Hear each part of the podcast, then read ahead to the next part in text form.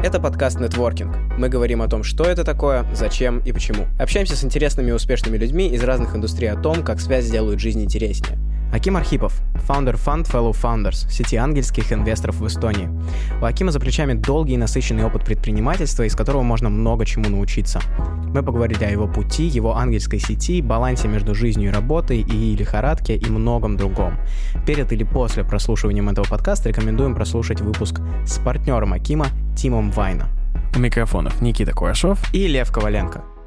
Выбери, пожалуйста, количество слов от 1 до 10. Семь. Опиши себя семью словами. Хм. Классный формат, я не был готов. можешь выбрать поменьше слов, если а, Не, 7, 7, 7, наверное, достаточно. Эм, я рассудительный, долго думающий, медленно отвечающий, путешественник, фантазер, точно дружелюбный и интересующийся. Очень э, осознанный набор слов на самом деле. Ну, очень так классно. дали подумать. Ну да. Слушай, вообще я очень... Ну, нужно как бы обозначить, что мы не только сейчас познакомились, мы каким-то образом уже были знакомы, и очень от разных людей, с разных сторон я очень много всяких интересных историй про тебя слышал, именно про твою карьеру. Вот, и первый вопрос, хотелось бы из первоисточника получить такую выжимку. Как ты начал, и где ты сейчас, и какие ключевые были моменты? Как я начал что? Карьеру? Ну mm-hmm. и эм, тот путь, который тебя привел к тому, чем ты занимаешься сейчас. Mm-hmm. Окей. Okay. Um, я родился в Нарве, и достаточно рано начал кодить. Мне было лет 12, и я помню, первый раз ко мне пришла тетя, ее зовут э, Юля. Она была, есть дизайнер. И в какой-то момент она и приехала в Нарву и рассказала, слушай, смотри, вот есть Photoshop, я нарисовала картинку, и мне нужно ее сделать кликабельной. И я помню этот сайт, он... Эм, это был суши-ресторан. То есть это был такой отрисованный сайтик с э, картинками суши, на черном фоне с красными какими-то иконками. Эм, я ничего не шарил вообще в этой истории. Но у меня мама работала в НВТЦ, это Нарвакутс и Пикескус. И она сказала, слушай, если ты хочешь э, углубиться, там есть мультимедийный класс, и можно прийти, посмотреть, как они это делают, и, может быть, тебе понравится. А Юля замотивировала это тем, что, ну вот если ты это сделаешь, то мы тебе Дать отдадим... Суши. Нет, половину, половину гонорара. И это было типа полторы тысячи крон. Mm. Я подумал, вау, crazy. 12 лет, я точно куплю себе планшет и начну рисовать. Я пришел э, в этот мультимедийный класс, э, нашел огляделся, нашел человека под именем Миши. Э, я пришел к Мише и сказал, слушай, Миша, такая задача, я тебе э, дам э, половину своего гонорара.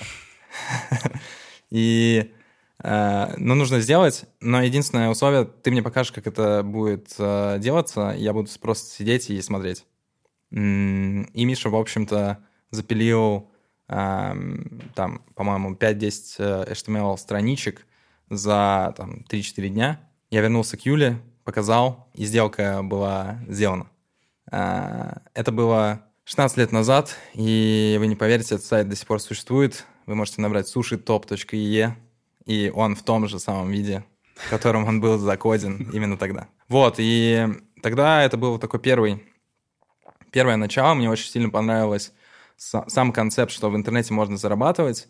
И в какой-то момент эм, ко мне пришла мама в комнату, и мы тогда очень много играли с моими одноклассниками в разные RPG-игры, типа линейки, mm-hmm. Lineage 2, эм, World of Warcraft, эм, CS. И она в шутку сказала, что, слушай, э, ты так много играешь, теперь ты будешь платить за электричество. А я воспринял это э, так, что, ну окей, challenge accepted, я пришел к своим корешам домой, э, в школу, сказал, ребята, теперь нужно зарабатывать, что мы можем делать? И один из корешей говорит, слушай, нужно, можно сервер, типа, сделать. А Можно сделать сервак э, по линейке и, э, в общем-то, назвать туда людей, и, может быть, кто-то начнет донатить. Но я подумал, э, вроде несложно звучит, мы же все равно уже в эти игры играем. Начал, пошел на форумы разные, посмотрел сборки, эм, помню, скачал архив, разобрался в там э, в метафайлах, посмотрел э, эм, настройки, понял, что у меня нет выделенного IP-адреса, заказал выделенный IP-адрес у провайдера, сделал патч, запустил сервак, скинул патч своим корешам, мы залетаем на сервак, у меня все дико лагает, я понимаю, что я играть не могу, пацаны в кайфе такие, вау, у нас сервак, у нас сервак, и в конечном итоге мы начали играть типа четвером, и закинули эм, наш патч на форум, и мы пони- поняли, что просто приходит огромное количество людей.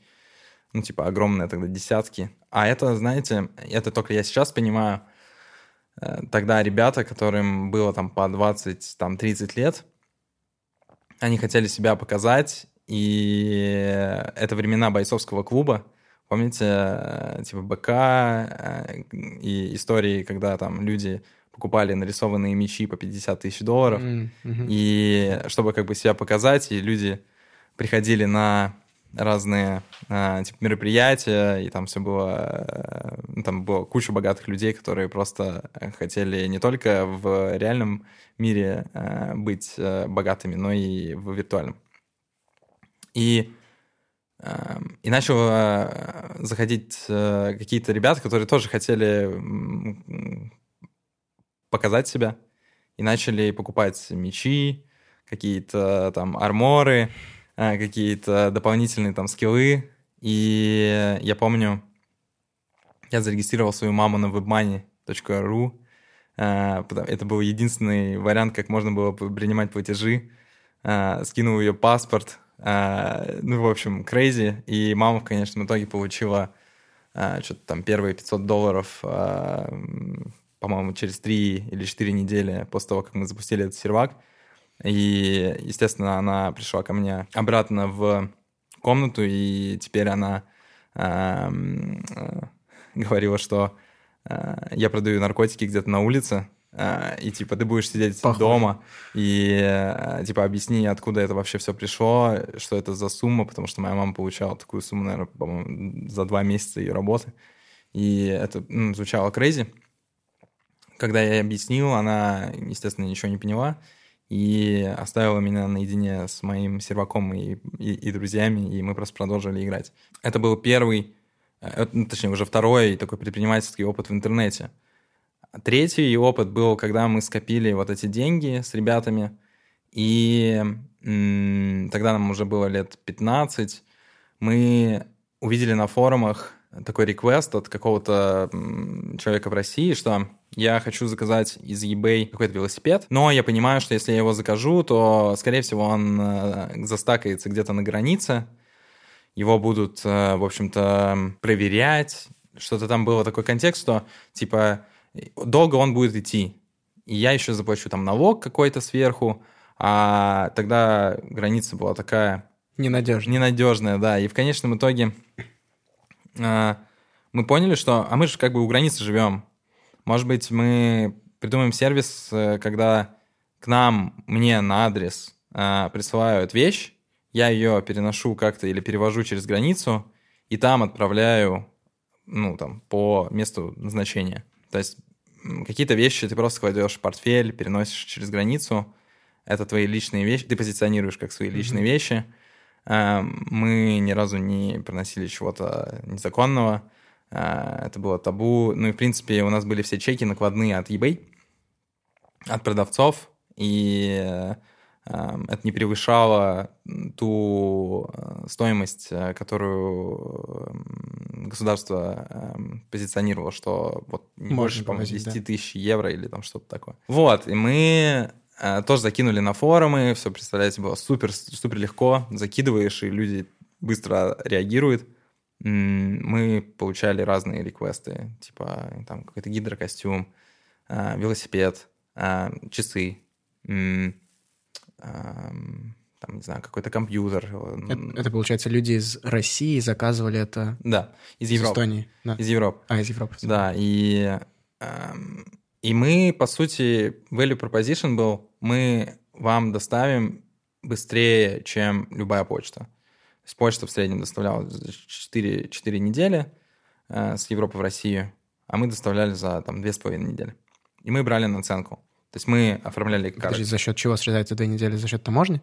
Да, такая была проблема. Сейчас я думаю, что она уже нивелирована. Мы э, просчитали кост вот каргобуса, он провозит. Потом на стороне э, в России кто-то это принимает, довозит до локальной курьерской службы и отправляет уже по всей России. И то есть вы просто катались и ходили туда-сюда через границу по несколько раз в неделю? Эм, мы- Или вы только посредником были? Мы были посредником, то есть А. э, я приносил это вот в Каргобус, и кто-то на русской стороне ее забирал, А, ну, то есть наш, там, мой брат, кто-то, мой брат его забирал и, и дальше отправлял. И за это посредничество мы брали, эм, ну, там, в районе, наверное, 50 евро. Люди готовы были пла- платить, потому что сумма эм, самого товара была достаточно высокой. И нам доверяли, что было очень странно. А, На тот момент мы, конечно, не позиционировали, что нам типа 15 лет. Мы сделали хороший такой сайт на там, WordPress, а, причитали его, сделали с хорошими иконками, а, картинками. И мне кажется, самое главное тогда было это коммуникация с клиентами. Они просто понимали, что мы все трекаем, для клиентов было все прозрачно, они видели э, статус заказа, эм, и когда один раз э, у кого-то получилось, они реферили э, своим друзьям, знакомым. И потом следующий опыт был такой дропшиппинг, э, потому что я понял, что, окей, есть eBay, и кажется, что э, в России нету чего-то того, что есть э, в Европе. И я приехал в э, Питер и походил по разным э, шопам, которые продавали электронику, и я встретил одного парня, который сказал, слушай, у меня хорошо продаются айпады, по-моему, это был первый iPad или второй iPad, но нету чехлов на них. Знаете, вот эти foldable чехлы, которые там М, в папочки домик, в домик, Да. когда можно поставить треугольник. И я поискал на eBay, заказал э, пробную партию, эм, посмотрел, какого оно качества, привез ему, и он продавал, по-моему, не знаю, 3x от цены, которую питчил ему я. И он их забирал. Я ему привозил там, наверное, полгода э, по 50, там, 60, по 100 чехлов э, в месяц. То есть э, школьная, школьные истории были такие, они всегда ограничили на, на типа, возможно, и, и кажется, это лучше не делать. Э, такое, типа, э, страшно и окей, а почему бы и нет? Мне кажется, в копилку тех слов, которые должно быть было семь слов, э, авантюрист — это правильное как бы эм, слово. Да, потом я поехал в Шотландию.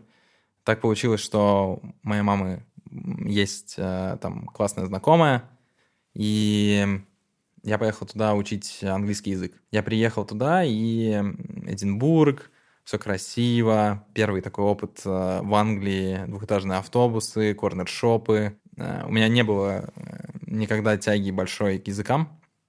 Но я понимал, что вот английский, наверное, мое будущее. Мне надо его выучить. И я встретил э, девушку, которая мне очень классно питчила завод по производству печенья. Она просто ам, э, недавно приехала, у нее были такие впечатления, что... Питчил, чтобы работать, пойти туда. Да, да, да. Она говорила, слушай, э, у меня есть хорошая э, вакансия на э, заводе по производству печенья. Я такой, какая вакансия? Ну, собирать печенье. Эм, Типа, ты стоишь у конвейера, у тебя один конвейер едет вправо, а другой влево, тебе нужно взять, э, типа, шесть печений с одного конвейера и положить э, в коробку на другом конвейере, закрыть ее и положить коробку, которая у тебя вот стоит чуть побольше, эм, там, пару метров от тебя. Я такой, вау, типа, настоящая работа. Кажется, такое не делал, типа, у тебя, будучи в Нарве. А, И Э, И я об этом даже в Фейсбуке писал пост, когда э, я туда попал, я попал все-таки на этот завод. Ну, я, наверное, через пару дней уже понял, что нет. Это был такой вот значимый для меня момент, когда я просто понял, что мне не хочется, мне не хочется так, потому что в Нарве было так э, классно, и, наверное, первый такой э, эм, урок был, что большой город это не Не залог успеха. не залог успеха, да, ты прав. И я в маленьком городе делал намного интереснее вещи, чем в большом. Мгм. Вот, и я оттуда ушел, переехал в город Колчестер, учился в университете Эссекса а, на банковском, банковское дело и финансы. И первый год я начал работать в веб-дизайн агентстве, которое было создано одним из учеников этого универа. Его звали Дэнни, и зовут, он до сих пор этим занимается. А Агентство выросло там, до, по-моему, до 70 человек. Я был, по-моему, вторым человеком там, и я делал сайты. Эм, У Дэнни хорошо получалось продавать местным предпринимателям а, идею о том, что им всем нужен, им всем нужно быть в интернете, не только в виде сайта, но и Facebook групп, Instagram страниц и так далее. И у нас был, э, по сути, шаблон, на котором мы делали эти сайты, и э, все эти сайты маленьких предпринимателей, по сути, выглядели как один и тот же сайт. И мы просто правили там контент, разные иконки, разные э, Цвета. цвета, и, в принципе, все остальное, layout был один и тот же. Супер просто, наверное, за один день я мог собрать там два сайта и там кучу плагинов каких-то накидать, и все работало. Эх, жалко Гоша в отпуске, он бы сейчас тут вертелся на кресле по этому поводу. Эм, Я думаю, что эм, это классно, если, если человеку это достаточно для той задачи, которая, которую он хочет решить. Ну, это же и было какой? Десятый год, получается, одиннадцатый? Это был 12 год. А, 12. Ну, все равно, как бы, то есть еще только зарождалась вся вот эта вот эпоха активного интернет-браузинга и... Mobile поиска. еще не случился Да, особо да. даже. Но те, те уже эм, темы были адаптированы как-то под mobile. Ну да, и вот э, я помню тоже, это был урок об а- арбитраже. То есть первый, наверное, опыт э, арбитража, то есть типа купил подешевле, продал подороже, был вот с- связан с этими чехлами для iPad. А тут он был настолько эм, выражен, что ну, Дэнни питчил ребятам там полторы тысячи фунтов за сайт.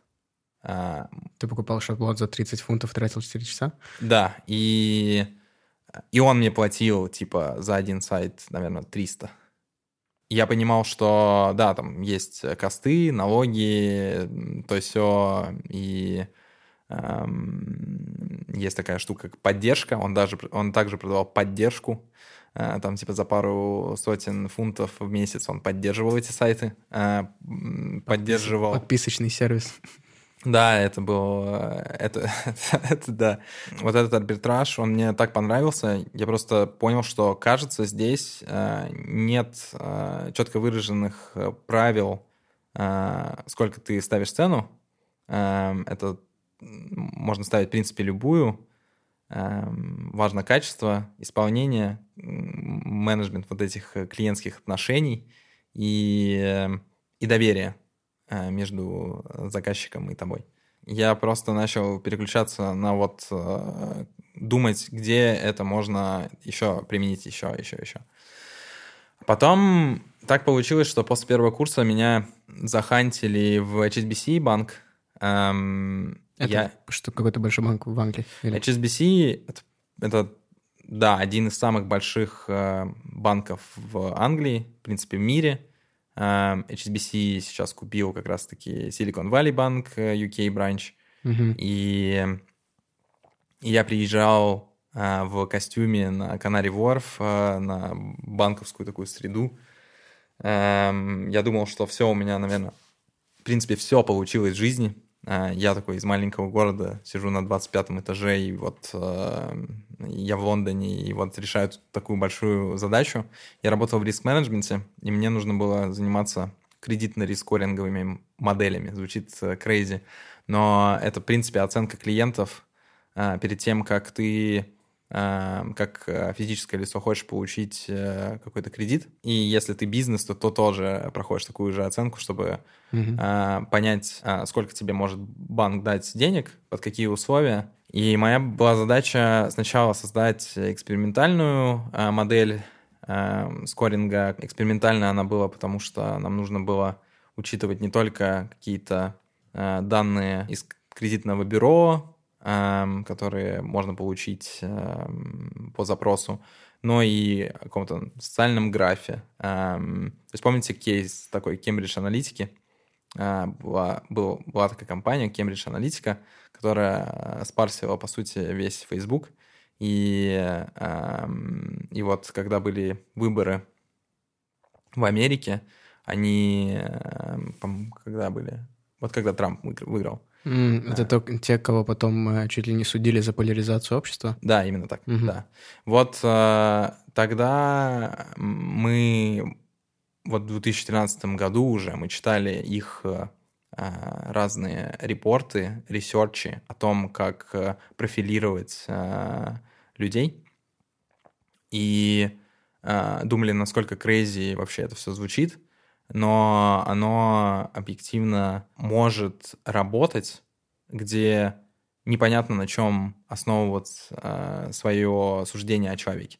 Например, в Юго-Восточной Азии, где у людей на островах в какой-нибудь Индонезии или на Филиппинах нету вообще Карточек. Э, ни карточек, ни какой-то кредитной истории. Они никогда не брали долг. Но у них есть, например, два мобильных телефона. И ты можешь узнать, что, например, за один он, например, месяц платит э, подписку там, не знаю, 10 долларов и сидит в каких-то э, там определенных приложениях. Ты можешь узнать, э, кто его там друзья, условно, и понять их социальный статус. И в какой-то момент я получил письмо от моей э, знакомой шотландки, у которой я жил и учил английский и паковал печенье. И э, она сказала, слушай, у меня знакомые, они ищут э, м, человека, который вот из Эстонии, эм, они, он там что-то делает про автобусы, эм, он тебе сам все расскажет, типа напишет, э, жди письмо. Я подумал, это непонятно интересно, и в тот момент у меня была такая позиция, что кажется, мне не очень интересно в универе.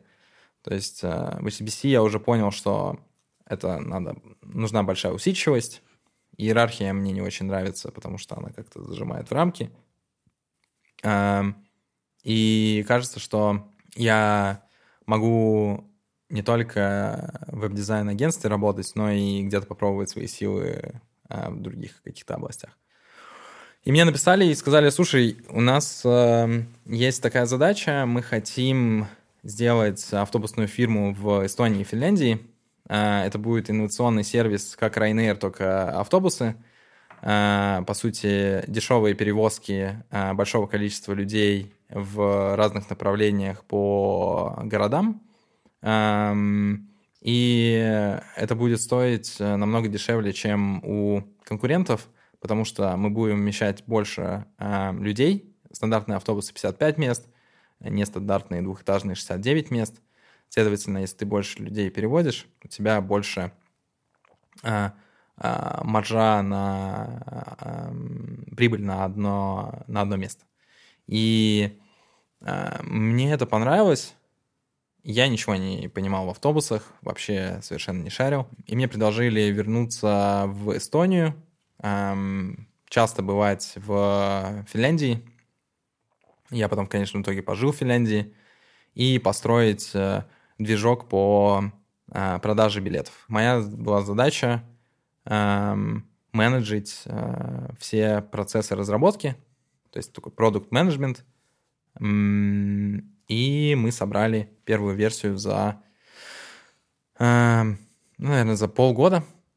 в тот момент, когда ребята искали деньги на экспансию. Потому что, когда я пришел, у нас было там несколько автобусов старых, и объективно нам нужен был какой-то инвестор, который проспонсировал бы покупку автобусов. Если в Эстонии ниша была достаточно переполнена, у нас очень много разных перевозчиков, трудно бороться, то в Финляндии основным игроком является VR, это, это не виртуальная реальность, а, а, а поезда, сеть поездов и... Кстати, самый отвратительный мой опыт поездки на поездах в Европе. Во Финляндии? Угу. Но не могу судить, он всегда был эм, очень дорогой, э, этот опыт. И когда ты едешь там с Хельсинки в Тампере, ты платишь 30 евро, когда за... Ну, ты едешь 2 часа, а за 2,5 часа в автобусе ты платишь 5 евро. И это была наша цель. Мы хотели вот, вот так вот зайти на рынок и максимально озадачить э, VR. В какой-то момент э, мои партнеры, им, как такие традиционные финны, выпивали пивко вечером и хотели идти в баню, и в какой-то момент они подумали, слушай, а кому бы написать письмо, чтобы вообще, в принципе, заинтриговать э, идеи, которые мы тут все вместе придумали. И кто-то сказал, типа, а давайте Ричарду Брэнсону напишем. А, мы такие... Который Virgin. Да, который Virgin, э, который сделал Virgin Trains, Virgin Galactic, Virgin э, Airplanes, в общем, транспортный чувак из Британии. Очень советую документалку, которая вышла на HBO, вообще понять, что э, э, все возможно. И мы, мы ему написали. Мы написали, что мы хотим э, вести что-то инновационное на рынок, рынок пустой, давайте сделаем и, и забыли. И через пару месяцев нам ответили, что, слушайте, ребят, мы вообще автобусами не занимаемся, у нас другой транспорт, но у нас есть такой King of the Buses, а, а, мужик владеет типа пятью тысяч автобусами в мире, и кажется, это ваш там, типа perfect fit. Мы, да, да, можете, пожалуйста, сделать нам а, introduction. И в конечном итоге через год а, этого мужчину солидного зовут uh, Сир Брайан Сутер. И Брайан создал Мегабас uh, в UK, польский бас в Польше, Оннибас в Финляндии, благодаря нашему, так сказать, эмейлу, и Супербас в, в Эстонии. И, и мы начали оперировать больше 200 разными автобусами по всей Финляндии и Эстонии. Эм, получили большой респект в финском сообществе. Э, до сих пор там больше 300 автобусов ездит. И э, попробовали в Эстонии. И закрыли направление в, через год э, из-за большой конкуренции. В этот момент э, прошло уже несколько лет как я этим занимался, и я еще не закончил универ, но уже мне очень захотелось поехать в Сингапур. Я почему-то открыл карту и подумал, окей, кажется, что я здесь заскучал, и я уже пожил в Лондоне. А, большой город мне не очень э, понравился, но, кажется, я получил какие-то навыки в банковской среде, Эм, какие там еще банковские города-то есть? И я такой прикинул, ну, есть там Гонконг, там Нью-Йорк, э, Сингапур какой-то. Эм, Нью-Йорк не хочу, э, Гонконг как-то тоже непонятно, а вот Сингапур, как его пиарили, классный город, который за 50 лет там эм, создал себя, очень инновационный, а, все так чисто, а, за жвачку банят, дают штрафы там. Ну, в общем, вот эти стереотипные истории про Сингапур. Я подумал, что, блин, как интересно. Запаковал вещи в портфель, взял с собой там 3000 евро и поехал туда. А, приехал, снял татами рум. Это была такая 2 метра на 2 метра комната с татами на, на полу без единого окна. А, познакомился с моим а, лендлордом, который рассказал мне, что он архитектор и вообще а, интересно ты приехал, потому что тебе хватит этих денег как бы на месяц, потому что у нас тут все дорого, и кажется, тебе нужно быстрее как бы действовать. И в этот момент я понял, что да, окей, я снова как бы не очень комфортной как бы для себя зоне, но она уже была достаточно комфортная, потому что это было не первый, не второй, не третий раз такой переезд, и я подумал, что окей, я за месяц э, оббегу разных э, людей, э, и тут я начал пользоваться очень активно LinkedIn. Я просто начал писать рандомным людям, объяснять, что, слушайте, ребята, я вот так приехал, у меня такой опыт, я хочу какую-то построить, наверное, компанию. Я начал встречаться с людьми, они были все достаточно э, дружелюбными, и, и мне начали советовать разные идеи. И я понял, что одна из них э, почему-то повторяется от человека к человеку. И это была идея про верификацию личности. Самый живой пример в Эстонии — это компания Verif. Э, проверка э, личности по э, сканированию лица, э, фотографии паспорта. И это используется для того, чтобы, по сути, вы открыли свой счет — в банке, получили страховку или там а, купили криптовалюту, не знаю, для всего, чтобы определить вашу личность в интернете. А, проблема была такая, что а, в 2017 году очень много э, финансовых сервисов развивалось в Юго-Восточной Азии, но так как э, в основном люди живут не в мегаполисах, э, сложно было строить какую-то сеть финансовых там Э, не знаю, банков, э, и все хотели запихнуть это в мобилу. Регуляторы создали хороший пласт регуляций. Это все классно подходило, и все хотели э, это делать, но инструмента как такового нет, не было. Вы, четко выраженного на рынке. И... То есть, извини, ты имеешь в виду, что сам по себе мобильный банкинг был, если у тебя уже есть счет, угу. а именно открыть новый счет, не контактируя никак с банком, этого не было. Да, все верно. Угу.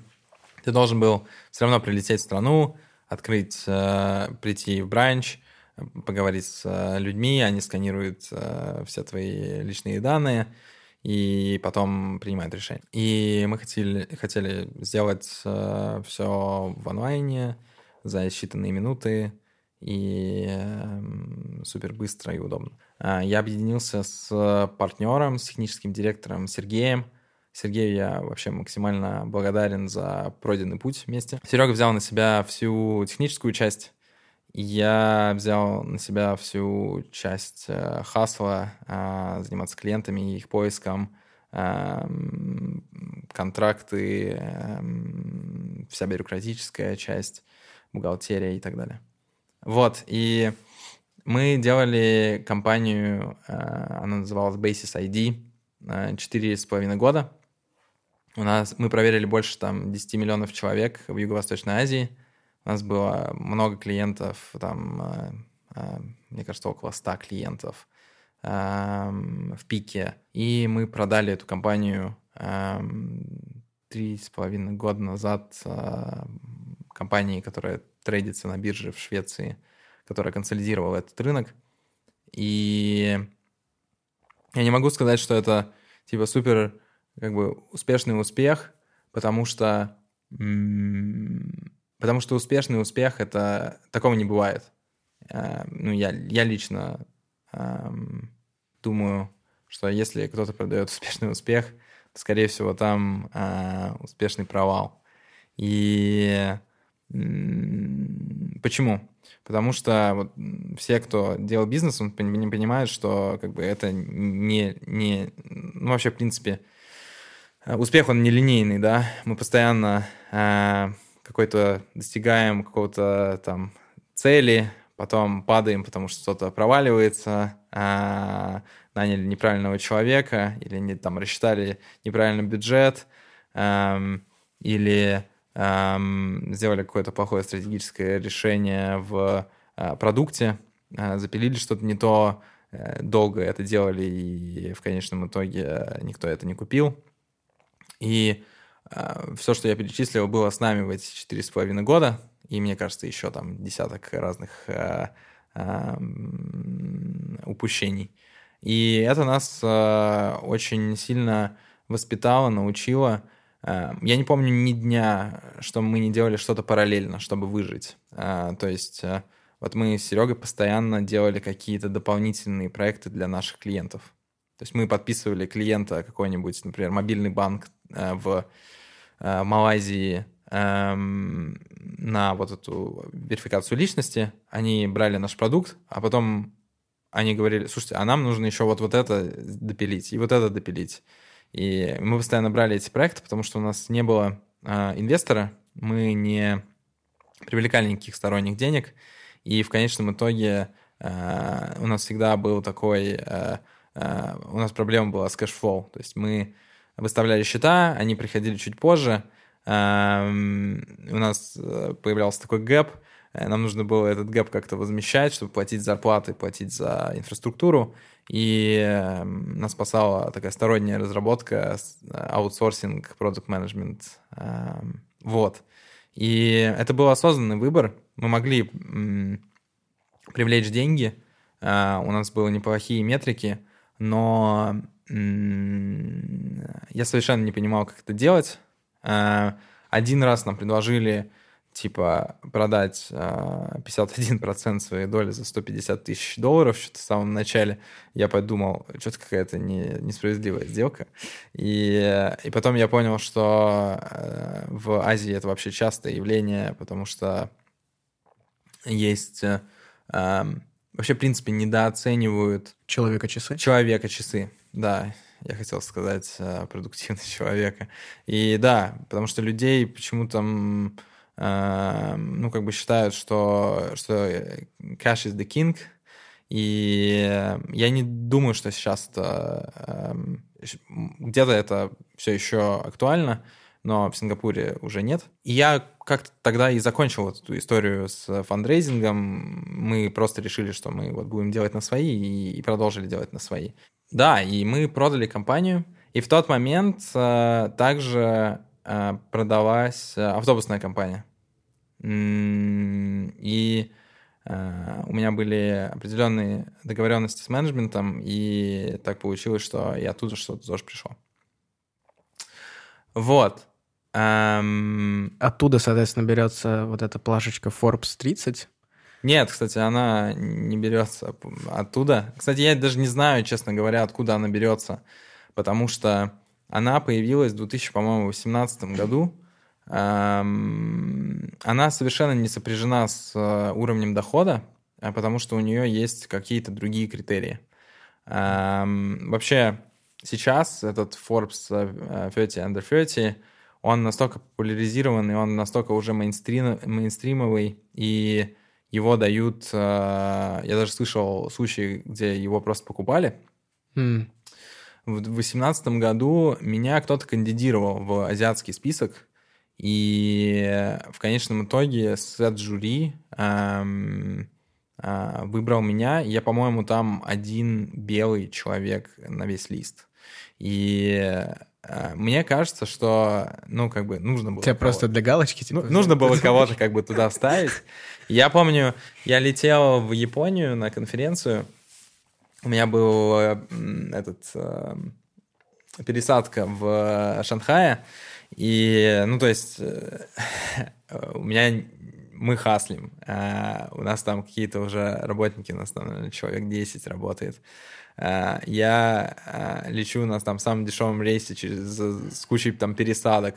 Я тупо лежу, короче, в шанхайском аэропорту. Я помню, там были вот такие а, Эм, сиденья с очень жесткими ручками, и это было сделано для того, чтобы люди не спали, развалившись на вот эти все сиденья. Но как бы мне было все равно, я спал, потому что мне нужно было там переждать типа 16 часов пересадки. И вот я как бы сплю, я весь э, такой, я грязный, вонючий, э, просто я уже хочу э, куда-то куда прилететь в Токио, я чищу зубы в этом а, аэропорту, в туалете, и вдруг мне звонит а, из какого-то номера, ну, сингапурского номера, я поднимаю, беру звонок, и мне говорят, вы, типа, вы будете Forbes. А я стою как бы с зубной пастой такой, типа, я, я думаю, где мне поесть, а, типа в 7-Eleven или пойти типа в Макдак, потому что у меня там пару, пару там этих... А, Купонов? Типа, да, какие-то купоны есть. И э, я такой, замечательно, а что мне это дает? И, и, и, типа, женщина такая, ну, мы приглашаем там вас, как, типа, что-то в Гонконг на какой-то гала, гала, там, типа, ужин, что-то такое. А я такой, ну, а вообще, типа, билеты вообще оплачиваются там или что-нибудь такое? Она такая, не-не, вы, типа, сами, сами. Mm. Я подумал... Э, Нетворкинг. И, да, я подумал, классно, прикольно, э, это будет точно прикольно для моей мамы. Я позвонил сразу же маме, она обрадовалась, э, непонятно чему, потому что я тоже не понимал чему. И я вот этот момент как бы вспоминаю, что эм, все, ну тоже, наверное, какой-то learning, типа вы можете повесить на себя как бы любые лейблы э, в LinkedIn, там, Твиттере, вообще в онлайн-пространстве, но как они к вам типа пришли, э, вот будьте сами перед собой как бы честны, да. Mm-hmm. И э, вот у меня в LinkedIn до сих пор стоит, э, люди приходят и говорят, слушай, типа вот, типа Forbes 30, Under 30, и я думаю, ну да, да, вот я рассказываю эту историю, и все как-то резонируют, потому что ну, слишком много вот этого а, появилось. А позже, когда я вот вернулся в Эстонию после продажи, и я подумал, а что вообще делать? Кажется, что я не был в своей стране больше 10 лет. Я вот приехал обратно, и первое, что я понял, я никого не знаю. Вау, я приехал, я никого не знаю. Друзья где-то в других местах в основном э, активные ребята из Нарвы хотели уехать из Нарвы. Они куда-то переместились. Кто-то был в Таллине. Э, с кем-то интересы разошлись. Мы растем. Э, как-то было, э, была потеряна связь. И в конечном итоге я подумал, что, наверное, если я хочу здесь остаться, я буду просто э, встречаться с людьми из технологической тусовки и буду просто предлагать им сходить на обед или на завтрак или поужинать. А, я буду узнавать их, они будут узнавать меня. А, у меня нет какой-то большой цели, и в конечном итоге мы проведем, либо проведем классное время и забудем друг друга, либо что-то из этого как-то конвертируется. И я вступил тогда в Эстбан, это бизнес-ангельское сообщество, эстонская бизнес-ангельская сеть. Эм, это группа людей, которые инвестируют в технологические проекты. И... На очень ранних стадиях, я так понимаю. На очень ранних стадиях, да. Эм, и оттуда я познакомился, там я познакомился с достаточно многим количеством людей. Потом я проинвестировал в фонд э, стартап Wise Guys. У них есть акселератор, э, есть свой фонд.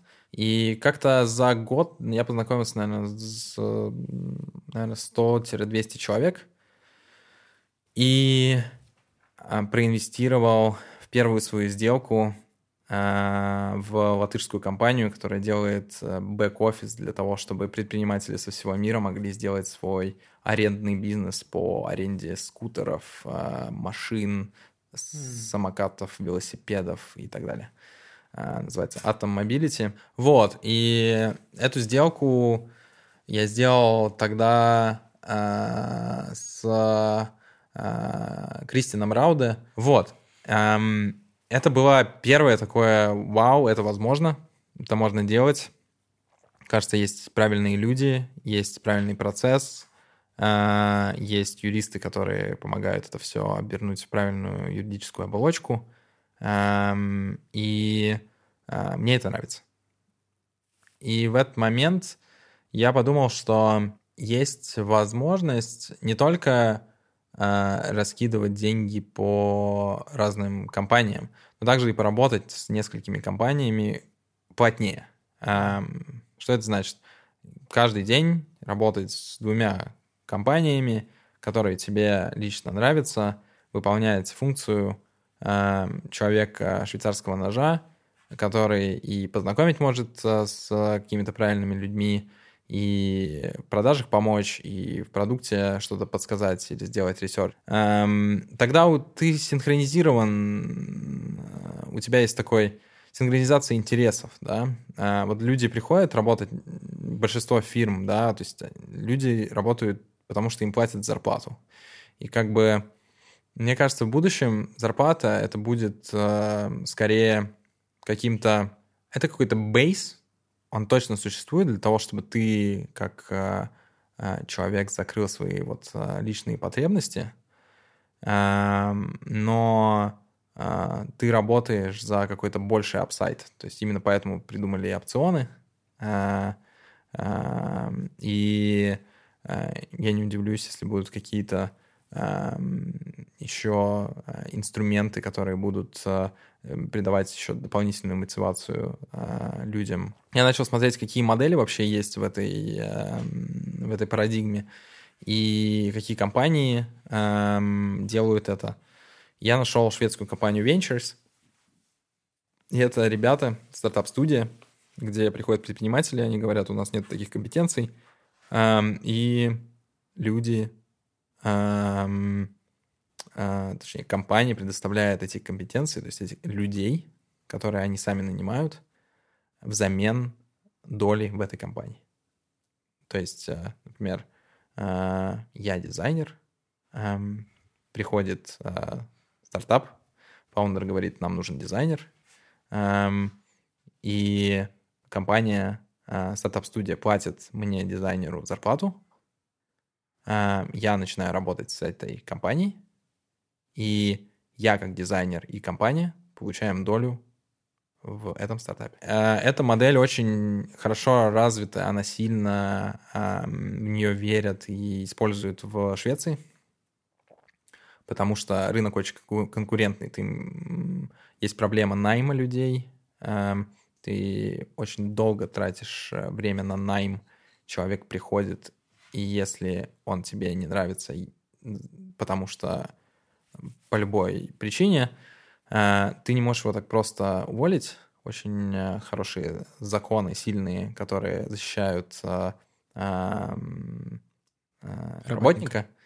И в турбулентное время или вообще в турбулентной в турбулентном сетапе как стартап увольнение происходит часто, потому что ну, разное бывает. Угу. И и вот, да, и все э, понимают, что легче работать с такими стартап-студиями, потому что они покрывают риск того, что тебе нужно кого-то увольнять, и а, также они закрывают риск того, что тебе нужно платить какие-то деньги для того, чтобы сделать задачу. Ты просто отдаешь долю в компании. И опять все синхронизированы, потому что и у дизайнера конкретно, который работает на этом проекте, и у компании, которая менеджит этого дизайнера, есть доля, и все хотят, чтобы эта доля выросла, потому что апсайт исключительно в, э, в арбитраже. Да. И, Класс. Э, таким образом, я встретился с этими ребятами, э, у них э, э, это четыре партнера плюс 50 человек — и мы друг другу понравились, и мы э, решили, что я буду отвечать за Эстонию и Финляндию, я стану партнером. И я начал работать с несколькими шведскими компаниями, чтобы научиться процессам, э, понять э, вообще, как, э, как это э, э, иметь долю в стартапе и работать постоянно с ними. И мне очень сильно понравилось, мы эм, вышли в Эстонию. Эм, так я познакомился со своим партнером Тимом, который был у вас на подкасте. И эм, так получилось, что я его нанимал как первого человека в Ventures. Э, и сейчас Ventures это в Эстонии это 10 плюс человек, разработчики, HR. И в какой-то момент, спустя там полтора года занимаясь этим, я понял, что это не мой вариант. А, то есть не, мой, не, мой, не моя форма а, инвестирования. Ты можешь инвестировать своим временем, ты можешь инвестировать своими деньгами, Эм, и с учетом той ликвидности, которая у меня аккумулировалась э, на счете, э, более подходящая модель была инвестировать э, э, синдикатами, как я проинвестировал в Atom Mobility, Мгм. эм, кладя свой какой-то чек и привлекая э, других людей эм, или входя в их синдикаты. И э, то есть, как говорил великий поэт современности Big Baby Tape, вчера мы грайндим, сегодня флексим. И так получилось, что, да, вчера я э, очень активно работал э, над стартапами, а сегодня э, начал выбирать, в кого бы проинвестировать. Вот, и у меня было несколько вариантов. Это делать это в эстонской бизнес-ангельской сети, Мгм. Сбане. Но мне не нравилось э, несколько процессов там, и я придумал себе амбициозную задачу сделать э, свою собственную сеть э, ангелов. Разницей эм, служило бы, что в этой сети будут только люди, которые эм, делали какой-то тег-продукт в своей жизни, может быть, не один. Это будут фаундеры или C-level э, менеджмент люди, которые, по сути, эм, очень много ошибались в своей жизни. Эм, это эти же люди будут скаутами, так как они работают в разных организациях, они видят, слышат разное, и у них много-много разных контактов, и они знают, кто строит прямо сейчас какие-то свои компании. Эм, и они могут э, приводить этих людей, чтобы они рассказывали нам о своих идеях. Мы будем э, делать коллективный due diligence, э, то есть э, коллективно смотреть нутро этих компаний, и мы будем, по сути, использовать все наши там, ментальные модели знания и сеть людей для того, чтобы э, определить, э, кто же все-таки э, делает реальный бизнес, а кто играется. Эм, и у нас будет э, сет критериев, которые мы будем обновлять каждый квартал, потому что эм, мы живем в очень неопределенное время и в переменчивое время. Эм, нам нужно э, не только адаптироваться к макро и экономическим событиям, но и локальным геополитическим, и максимально дерискить наши э, решения. Эм, и я подумал, что эм, эти критерии максимально э, важны для самого меня, чтобы делать э, правильные решения э, в э, инвестициях. Плюс это создает такой коллективный разум, э, плюс м, мы можем войти в те сделки, которые э, сложно войти, потому что у нас есть такая высокая добавочная, как сказать, добавочные навыки за счет того, что все эти люди очень крутые в своих направлениях и вообще, в принципе, в построении продуктов. И кажется, что мы можем для каждой компании, которая, в которую мы инвестируем, делать такой э, неформальный advisory э, board, где каждый э, фаундер может э, задать любые вопросы, и каждый человек в сетке должен на них ответить. И это одно из основных правил, которые э, у нас есть. Пока по-свежему. Значит, Fund Fellow Founders называется Да. э, Ангел Network. Ему уже больше года? Больше года. Э, Год и месяц, да. Когда к нам приходил Тим, Мгм. он говорил, что на тот момент, я, честно говоря, не помню, когда он к нам приходил, но довольно давно. Мгм. Эм, это было еще в прошлом году. Он говорил, что на тот момент через вас прошло что-то типа 2,1-2,2 миллиона. Мгм. Сколько через вас сейчас прошло? если- Больше четырех. Ну, то есть, условно говоря, ровный темп получается. Если... Я, я не знаю, когда он Тим у нас был где-то еще тепло было, так что полгода назад примерно. Окей. Ну, наверное, да. А, всё- не знаю дефиницию ровного темпа, но ам, в квартал мы закрываем по одной-две сделки. Класс. И вы не предлагаете такого вот, эм, как Ventures, что вы не отправляете кого-то другого Нет. туда, вы предлагаете свой advisory board. Мы предлагаем чек а, в, от э, м, в зависимости от интереса сообщества.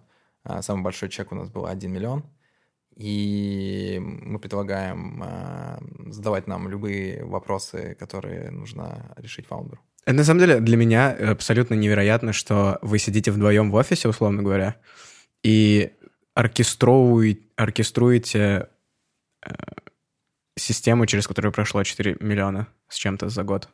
Это вау. Потому что в моей голове все вот эти большие фонды... Ну, я понимаю, что для фонда, наверное, 4 миллиона — это еще не очень много, э, но, тем не менее, как бы в моей голове все эти фонды — это этажи, этажи, этажи финансистов и каких-то крутых образованных э, людей в, как их, Патагонии. Очень мне нравится это. Эм, Но а я растворю э, эту, этот образ, да.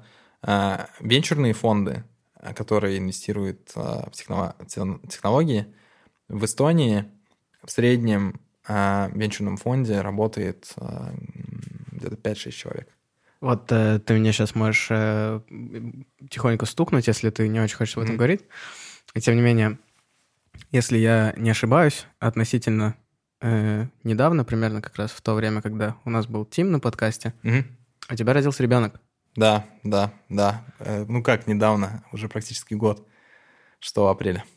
А, ну вот, значит, Тим у нас был год назад почти. Вот так вот. Время идет. Время идет. А, скажи, пожалуйста, как человек, который, как ты сам говоришь, хаслишь, Мгм. и у тебя, ну, очевидно, навряд ли ты достиг того, чего ты достиг, и ты делаешь то, что ты делаешь, 180 часов в месяц, правда? Ну, типа, у тебя не навряд ли нормированный рабочий день, у тебя как бы сейчас-то может быть уже, но тогда навряд ли. Мгм. Как ты, эм, во-первых, как ты шел э, и пришел ли ты к устраивающему тебя work-life балансу? Что тебе кажется э, стоит посоветовать людям, которые вот только в начале пути, у которых сейчас, которые начинают зашиваться потихоньку в работу и эм, на грани того, чтобы выгореть совсем и навсегда? Советовать я ничего не хочу и, и не буду. Но расскажу, как я это для себя вижу и определяю. Я думаю, что у каждого есть выбор и вещи, над которыми у вас есть и у нас есть контроль. Первое, самое большое, это контроль над выбором, как мы время тратим с кем мы тратим и в какой э, вообще в каком э, пространстве. Если контролировать этот выбор в сторону эм, я хочу делать что-то для э, того, чтобы расти или быть здоровым или быть э, социально активным, э, с друзьями, эм, ты никогда себе точно не навредишь. Скорее всего, будет все... Тебе все будет нравиться. И выбор там, где мы работаем и над чем мы работаем, он очень сопряжен э, с, с тем, как мы вообще заботимся о себе. То есть, если ты заботишься о себе, выбирая, с какими друзьями ты идешь завтра а, ужинать, или ам, бежишь ли ты а, на дорожке в MyFitness или, или куришь э, где-то. От вот этой заботы о себе будет и выбрано место там, где ты и работаешь. Проблема в том, что мы, когда принимаем решение идти куда-то на работу, мы скорее не, эм, ну, как бы не обращаем, у нас нету достаточно времени или рекрутмент процесс так построен, чтобы вообще посмотреть, с кем я буду работать, над какими задачами я буду работать, Эм, как вообще устроена не знаю, там, мотивация или слэш э, э, какие-то э, ивенты вообще в компании, а кто есть менеджмент, вообще они как думают о жизни. Э, очень хочется посмотреть на то, что будет дальше. Очень хочется надеяться, что это будет все происходить на глазах, и, возможно, даже как-то мы сможем к этому быть причастны, как-то левым мизинцем. Эм, потому что, да, это все супер классно, это очень интересно, и я, честно говоря, в, в абсолютном восторге. Каждый раз, когда мне где-то попадается FFF, я такой, у, класс. Просто потому что, ну, как-то все очень м, по-свойски, знаешь. Без это, какого-то это... личного, без, без лишнего, без лишней надутости какой-то в этом. Это инди. Мы инди. Ну а... да, да, да, очень индюшачий вайб. Да, потому что, ну типа, мы такие, какие мы есть.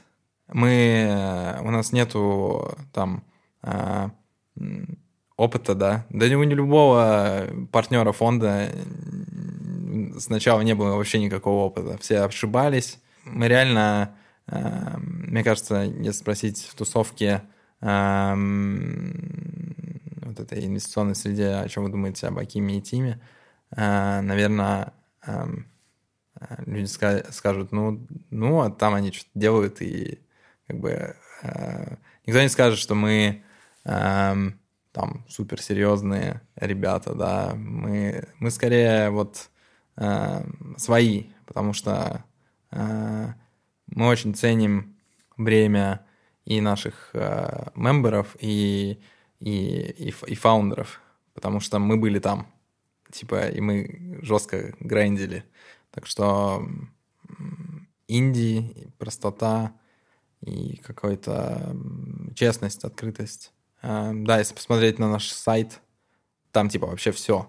Там, ну как бы, я не знаю ни одного фонда эм, или ни одной организации, где, которая бы вообще была настолько прозрачная, насколько мы прозрачные. Мы просто вот зайдите на наш сайт и ff.vc, и, и там просто, там можно найти всех наших мемберов, все наши инвестиционные мемы, все наши умозаключения, э, все наши результаты, все наши принципы, по которым мы инвестируем, все наши операционные процессы. Это, кстати, действительно очень интересное чтение. Я начинал, к сожалению, не успел даже чуть-чуть из этого впитать, но планирую когда-нибудь. Да, там эм, не с точки зрения даже контента, а с точки зрения эм, как э, сделать то, что э, всегда было закрытое, под закрытой дверью, да, да как да. там... Внутренняя кухня. Внутренняя кухня, как вообще эти фонды работают. А, мы просто решили сделать а, открытыми, потому что, а, мне кажется, это самый действующий способ вообще что-то узнать. Типа быть открытым и отдавать, и, ну, и также принимать. Um, давай быстрый э, блиц, да? Быстрый блиц. Не, ну, это блиц из одного вопроса. АИ? АИ. Э, очень много АИ стартапов, которые, ну, как бы просто вот написали АИ. И очень э, много вещей, которые строятся уже на основе каких-то АИ-инструментов, как, например, на, на API какого-нибудь чата GPT. Mm-hmm. Э, что на фоне этого всего происходит в инвесторской среде? Ну, я слышал, что эм, в подкасте называется All In подкаст. Mm-hmm. Там тоже венчурные инвестора сидят. И они говорили о том, что как раз сейчас AI э, fever, что все хотят инвестировать да, в AI. Это так. Именно поэтому круто иметь э, большую сетку и иметь там профессионалов, которые занимаются AI уже до того, как это стало мейнстримом. И у нас есть такой чудесный мембер Шахаб, он руководит АИ лабораторий при э, Таллинском техническом университете. Э, адвайзер там в, не знаю, наверное, в пяти-шести разных стартапов э, и адвайзит и государство, и разные консалтинговые компании, как PwC и так далее. И основной тезис, который обсуждается сейчас там в, наших, в нашем чате в WhatsApp, в том, что да, произошел, произошел такой большой сдвиг, как говорится, там, Билл Гейтс, э, что он видел только два больших таких шифта в в, в, в IT. Это первый, когда появился там юзер-интерфейс у Windows. Второй — это mobile. А, нет, а второе это как раз-таки чат GPT интерфейс, э, ну вот как раз-таки чат-ботовый интерфейс, который отвечает тебе за секунды на любой вопрос, который ты задал. Mm-hmm. То есть он скорее э, подошел это с точки зрения интерфейсов. А, типа как они поменяли... взаимодействие. Да, взаимодействие, да. Mm-hmm. Взаимодействие поменяло. И эм, то, что говорит э, несколько мемберов сообщества, в том, что э, OpenAI — это э, фундамент, на базе которого будет построено э, огромное количество приложений, которые э, уже бумят каждый день. Очень интересно понаблюдать сейчас за их э, стором плагинов разных приложений, потому что это как, как такой каталист, который был и у Apple, появился Apple Store, они начали зарабатывать огромное количество денег, угу. и появилась целая индустрия э, приложений, мобильных игр и так далее. И здесь хочется понаблюдать, что будет в, в этой среде. То есть традиционные компании, у которых нет AI-компонента, будут э, создавать дополнительные сервисы, и э, эти сервисы будут сидеть в, эти, в этом сторе. И опять через этот unified интерфейс mm-hmm. чата GPT люди будут использовать уже насущные сервисы с дополнительным каким-то функционалом. Например, сейчас самое обсуждаемое это эм, как Эм, компании по организации туризма или там эм, типа Expedia, Booking и так далее дополняют э, опыт э, через планирование путешествий. Типа я еду, ну там промпт может быть, я еду от э, там Сан-Франциско до Лос-Анджелеса, найди мне самый крутой маршрут, самый сайтсинг маршрут, подбери мне такие-то отели по таким критериям, и он тебе бум, и одна кнопка заказать это все э, через там Expedia или. Э, и э, то есть мое, там, мой взгляд лично направлен на то, что будет происходить в этих приложениях, как бы, да, в этом сторе, и как э, та или иная традиционная компания э, может э, капитализировать э, или создать какой-то интересный опыт э, там, но не направлено лично на там, например, на создание каких-то автоматизаций в твоей работе, например, написание текстов э, или там написание кода или там. Э, Почему нет? Э, потому что порог создания такой функции, он очень низкий. Если за условно несколько месяцев большое количество программистов это уже сделали, с точки зрения инвестиций в такую mm. в такую среду у тебя нету какого-то defensibility, ты не можешь как-то защитить от создания копий. Да-да-да. И я уверен, что будет создаваться э, похожие э, компании, как OpenAI, э, в разных локалях по всему миру. Они уже есть. Э, да. И... Их, правда, раскупили, по-моему, все. Может быть, даже, знаешь, э, я скорее в форме какого-то политического э, решения там, mm. например, какой-то локальный в Китае а, и большой, и контролируемый государством. Это то, что они сделали с Identity в какой-то момент. А, Может быть, что-то такое же в Индии. И эм, это же альтернатива контролю эм, Гугла, например. Mm-hmm. То есть знает ли Google о том, что... Э, точнее, знает ли государство, эстонское государство, что я а, набирал в Гугле. Ну, теоретически при большом желании, да.